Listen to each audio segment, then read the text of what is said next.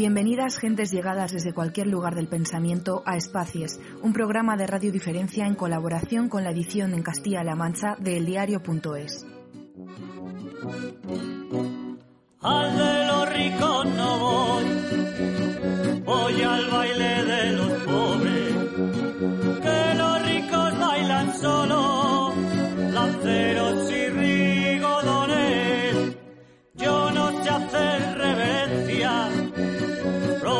de la gente noble, porque me brinca la sangre en cuanto oigo dos acordes, que yo en la plaza del pueblo celebro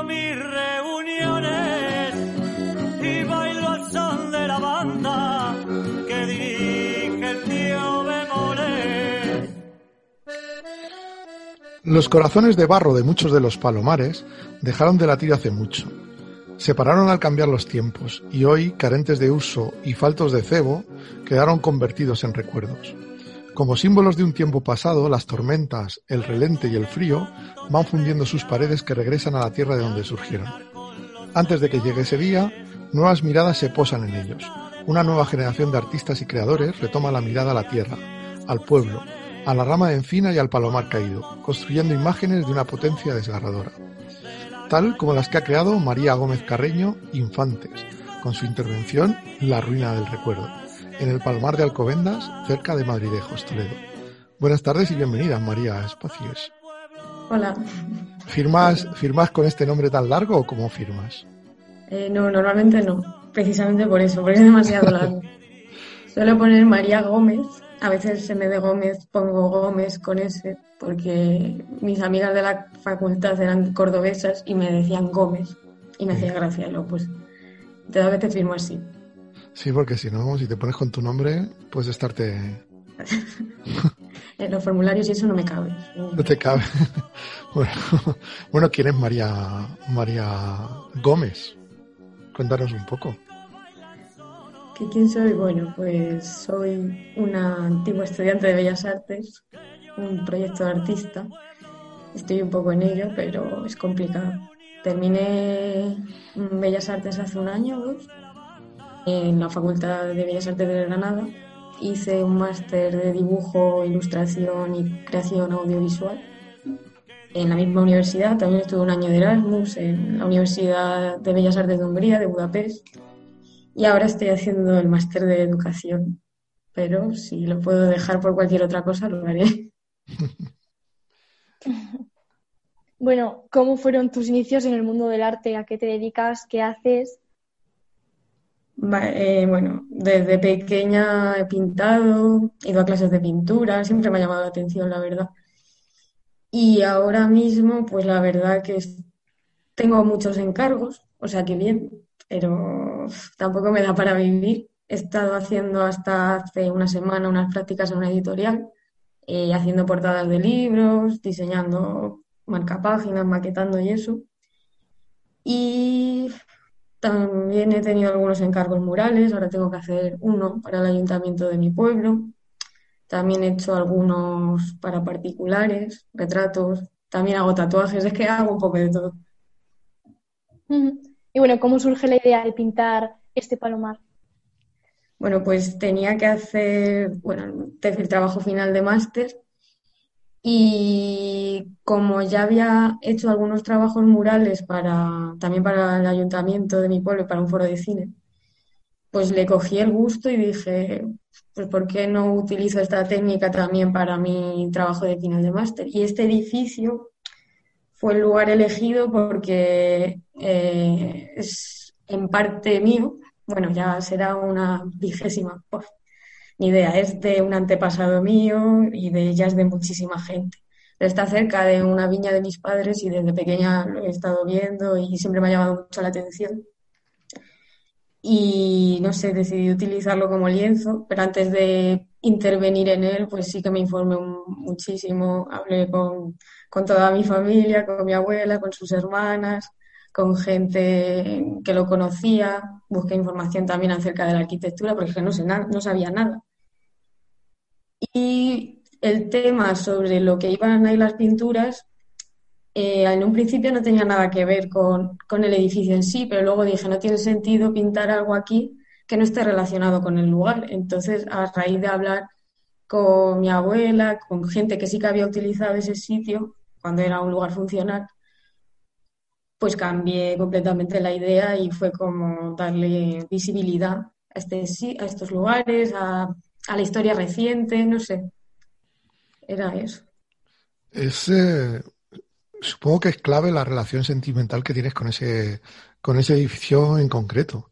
Y cómo va pasando el tiempo y lo vas viendo cada vez más, más caído, más abandonado, más perdido. ¿Existe una narración en todas sus paredes? O sea, los murales, ¿cuántos, cuántos murales son para empezar? Y después existe una, una relación o una narración, perdona. Eh, no es una narración continua, son como anécdotas que he ido extrayendo de la conversación, de las conversaciones que tenía con mi abuela, con sus hermanas.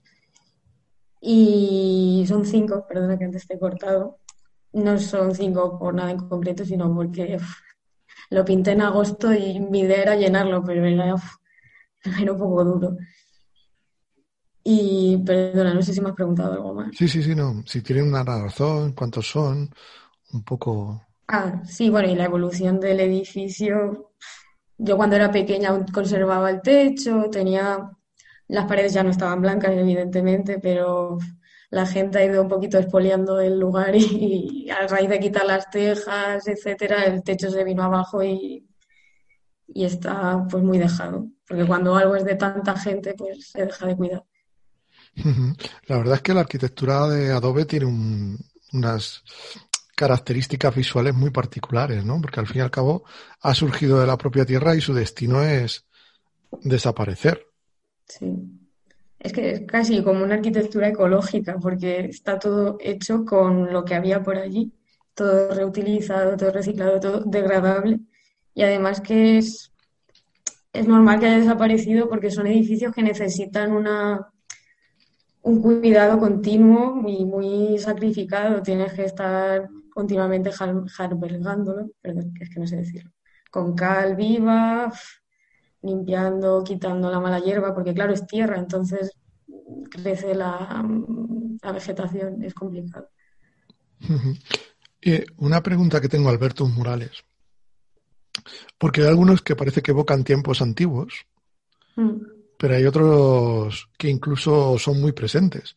Tan presentes son que salen dos señoras, que supongo que tú sabrás quiénes son, que van con mascarilla, ¿no? Sí, o sea, una es, se supone que es como mi abuela de joven, pero en realidad el referente soy yo porque me eché una foto con ropa antigua, etc. Y la otra es mi abuela, pero se supone que es una representación de ella de joven y ella ahora que antiguamente eh, iba como embozada así con un pañuelo porque cuando iban al campo se tapaban enteras porque no querían quemarse ni querían estar blanquitas. Y también, pues yo qué sé, pues del trabajo, del polvo, para... No sé, era como que me daba la sensación de que habían estado toda la vida con la cara tapada, que se la tapaban por una cosa y ahora se la tenían que tapar por otra. Qué curioso. Han estado todavía trabajando. Claro, claro, desde mi mirada más o menos ignorante, claro, yo estaba pensando que eran pues mascarillas, ¿no? Que era un guiño al tiempo, pero parece que no, ¿no? Sí, o sea, también, pero es que lo de antes no era una mascarilla en sí, tenía otra función, pero al final parece, no sé. También es mm, como que les han tenido la boca tapada, como que no quieren hablar del, pasado, como no sé. Sí, pero además existe, existe un doble silencio, ¿no? Existe un, un silencio de el mundo rural y existe un doble silencio de la mujer rural, ¿no? Sí, igualmente, claro. Porque, no sé, es que también yo hablando con mi abuela de esto, le cuesta muchísimo hablar de ello, no... Y me cuesta un montón sacarle palabras, que me cuente cosas, como que algo que no merece la pena ser contado y para mí es todo lo contrario. claro, eso ha ocurrido entiendo esa cultura de callarse. Eso ha ocurrido mucho en el mundo rural, ¿no? La mujer además tenía que estar siempre callada. Lo que, lo que pasaba a la mujer carecía de importancia. Claro, o sea, era trabajar, callar, trabajar en el campo, trabajar en la casa, cuidar, cuidar y no ser escuchado. Entonces, quizá por eso la mascarilla también coge otro significado. Sin embargo, aparentemente tus pinturas no tienen esa No, o sea, tampoco es lo que he ido a reivindicar precisamente. Yo no me he centrado ni en el feminismo, ni en... Sobre todo me he centrado en la memoria histórica, en la conservación del patrimonio. Pero bueno, por, por vale. Puedes encontrar todos nuestros contenidos en iVoox, Spotify y iTunes o a través de nuestra página web espacies.com.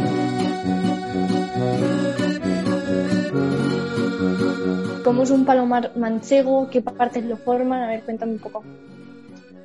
A ver, el palomar, la parte del palomar es suele ser la más alta, que es como un edificio pues que tenía como un montón de hornillas. Tengo algunas fotos del interior de uno que todavía se conserva, que fui a visitar para ver cómo era antes de que se hundiera. También os, las puedo enseñar. Y bueno, eso era como un edificio independiente y luego había como un corral, que era donde había un pilón para que bebieran los animales. Y eh, había como varias casas, que eran cuartos, eran muy pequeñitos. En el caso de este, palom de este palomar, cada cuarto tiene dos habitaciones y ahí a lo mejor vivía una familia entera. Era una habitación, cocina, todo, con unos camastros. Y al lado otra habitación que era para las mulas y eso, que tenían igual bebederos, sitios para atarlos por todas partes. Y de una puerta a otra sí que hay, bueno, no había puerta, había un gancho para que no pasaran los animales, un poco más. También mm. había un pozo, creo, un huerto. No sé, es que era como una casa de verano, pero nada que ver con las de ahora. ¿Y has investigado sobre la historia de este palomar? Sobre la de este palomar, eh, sí. En concreto. lo he intentado, pero es que es muy antiguo, o sea, antiquísimo. No sé si tiene 500 años, es que no lo podría saber, porque es que he estado preguntando a la mayor de, mi, de las hermanas de mi abuela, que tiene ya casi 90 años, y es que no sabría decírmelo. Dice que es uno de los primeros que se hicieron en la zona porque eh, está construido de una forma diferente. Todos están orientados hacia el mediodía, creo, y este está eh, hacia, no sé si hacia el amanecer, está orientado de otra forma. Y dicen que por eso creen que es bastante antiguo. Y bueno, háblanos un poco de la técnica y de los materiales que, utilizas para hacer este, este mural.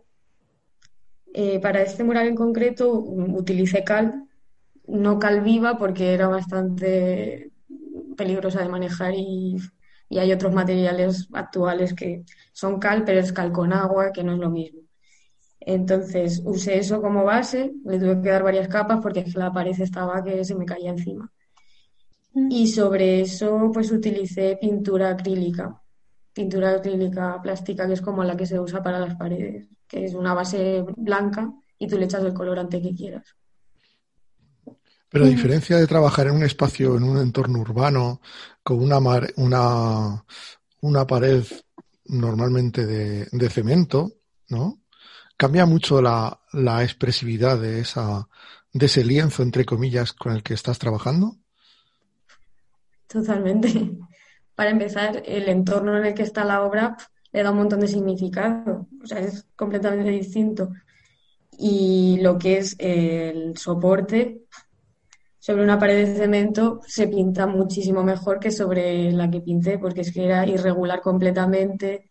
Mm, entonces, al pasar el pincel, pues se quedaban muchos huecos mm, en blanco, pero que esto al final me ha venido bien porque le crea un, crea un efecto óptico cuando lo ves desde lejos que mm, queda bastante bien, se combinan mejor los colores, porque ese, ese efecto no lo podría haber hecho en una pared lisa de cemento, donde tú pasas un pincel y se queda pues una pincelada lisa. Entonces es totalmente diferente. Es más costoso y lo he pasado bastante mal haciéndolo, pero mereció la pena. Estoy bastante contenta con el resultado. También hay una cosa que me interesa. Normalmente cuando se cuando trabajo un muralista, ¿vale? No sé si eres muralista pura o, o te has acercado al mural ocasionalmente, ¿no? Normalmente los muralistas suelen buscar elementos que visualmente se vean desde lejos, que tengan un gran impacto visual, que haya mucha gente que pase por ahí y que lo comparta. Pero claro, cuando te alejas del mundo urbano y te vas a pintar al mundo rural, este concepto de visibilidad cambia bastante, ¿no?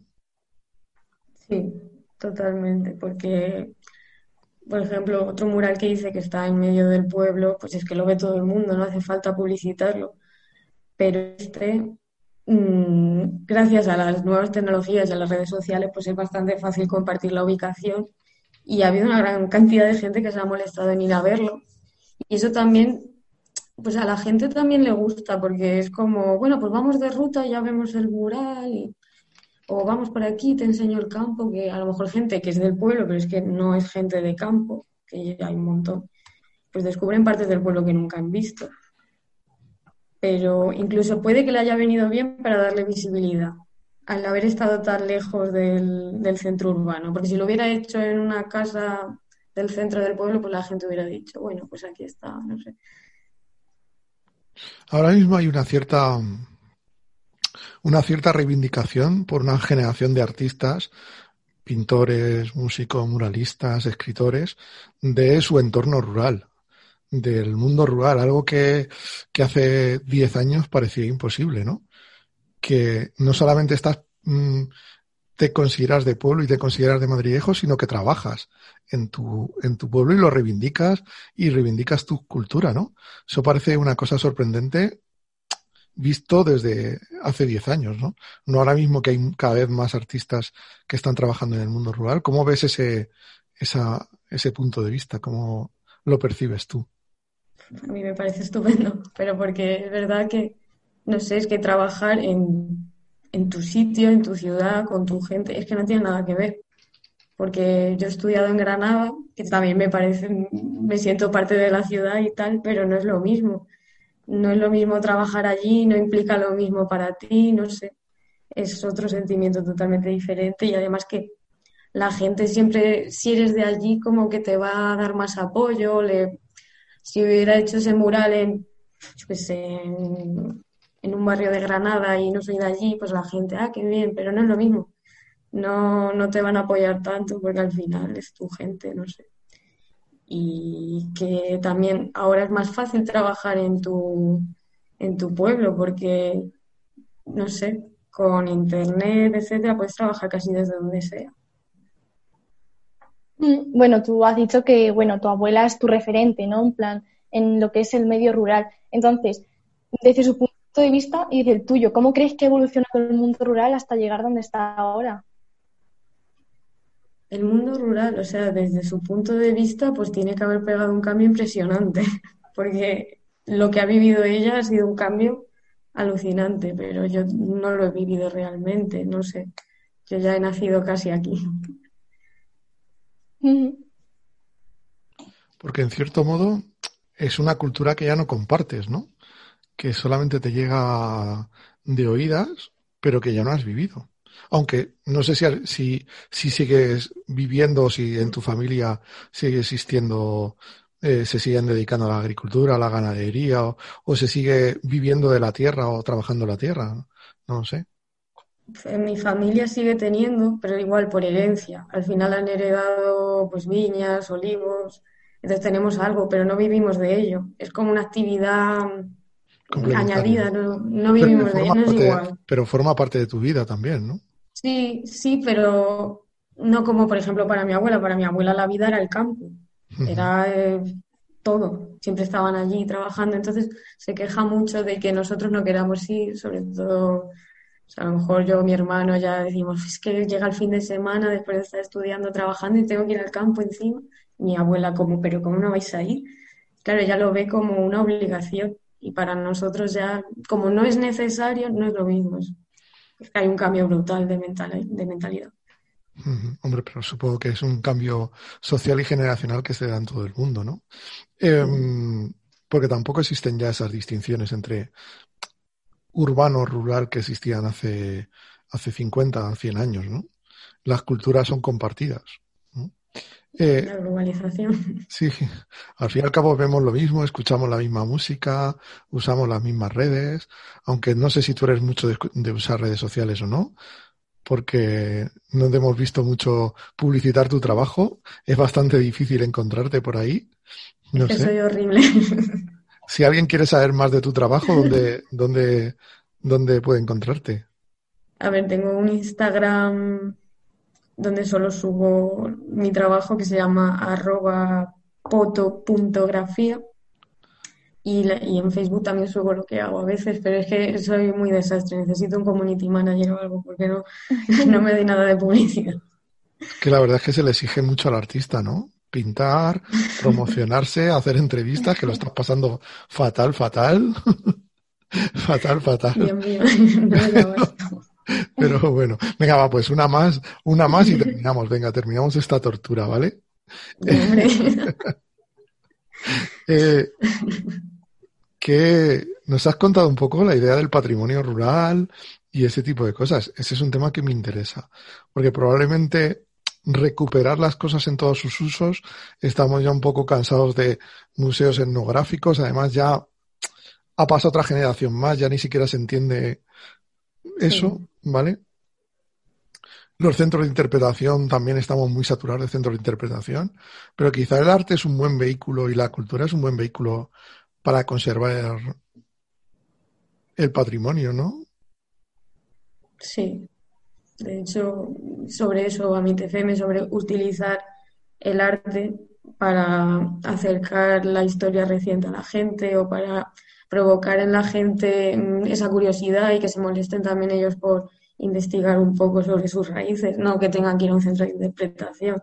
Aunque algún profesor del tribunal del TFM me dijo, pues se podría hacer un centro de interpretación aquí, no sé qué. Yo no creo que a nadie le interese un centro de interpretación, pero a la gente sí le ha interesado un mural, porque es que el arte, y más el arte público, es una forma muy eficaz y muy directa de llegar a la gente.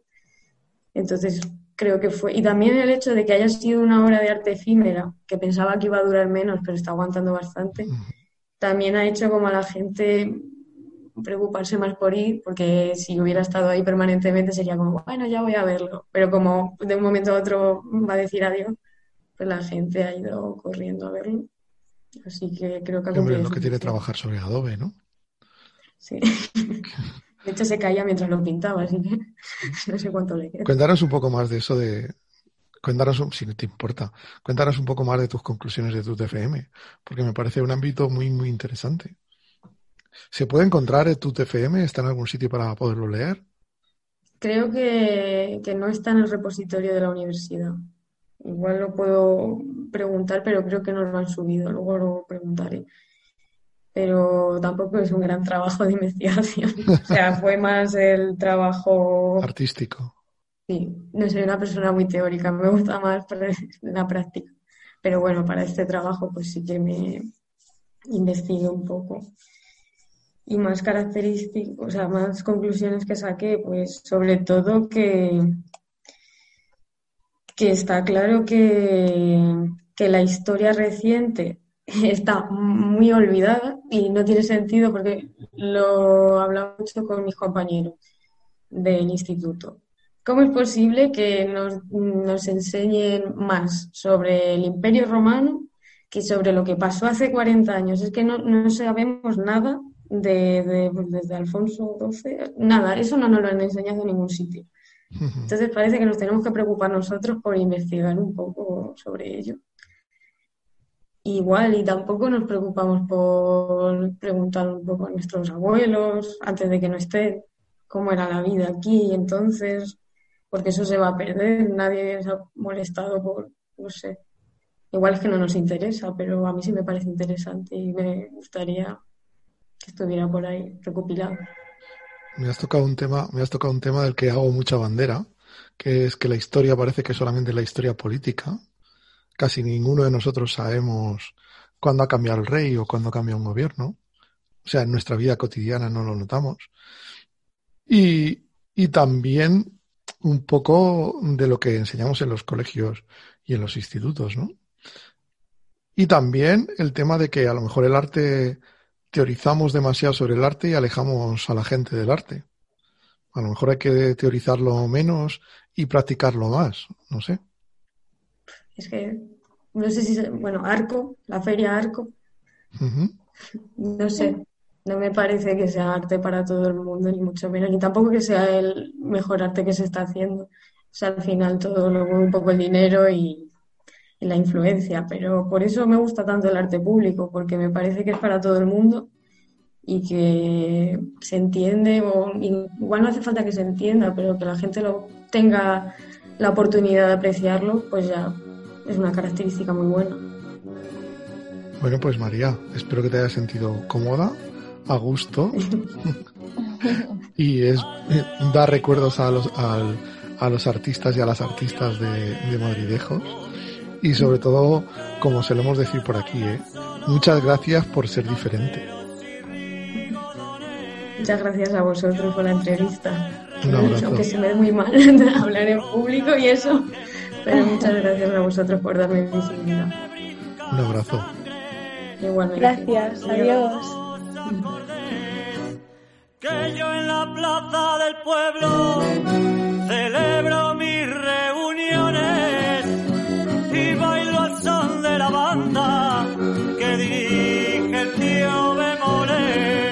Gracias por ser diferentes. Gracias por escuchar Espacios de Radio Diferencia.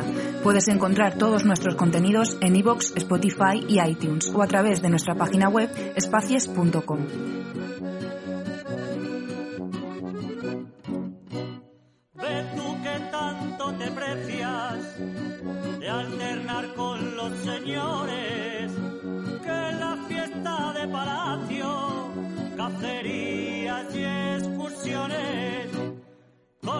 calzoncillos rumbosos de la calle de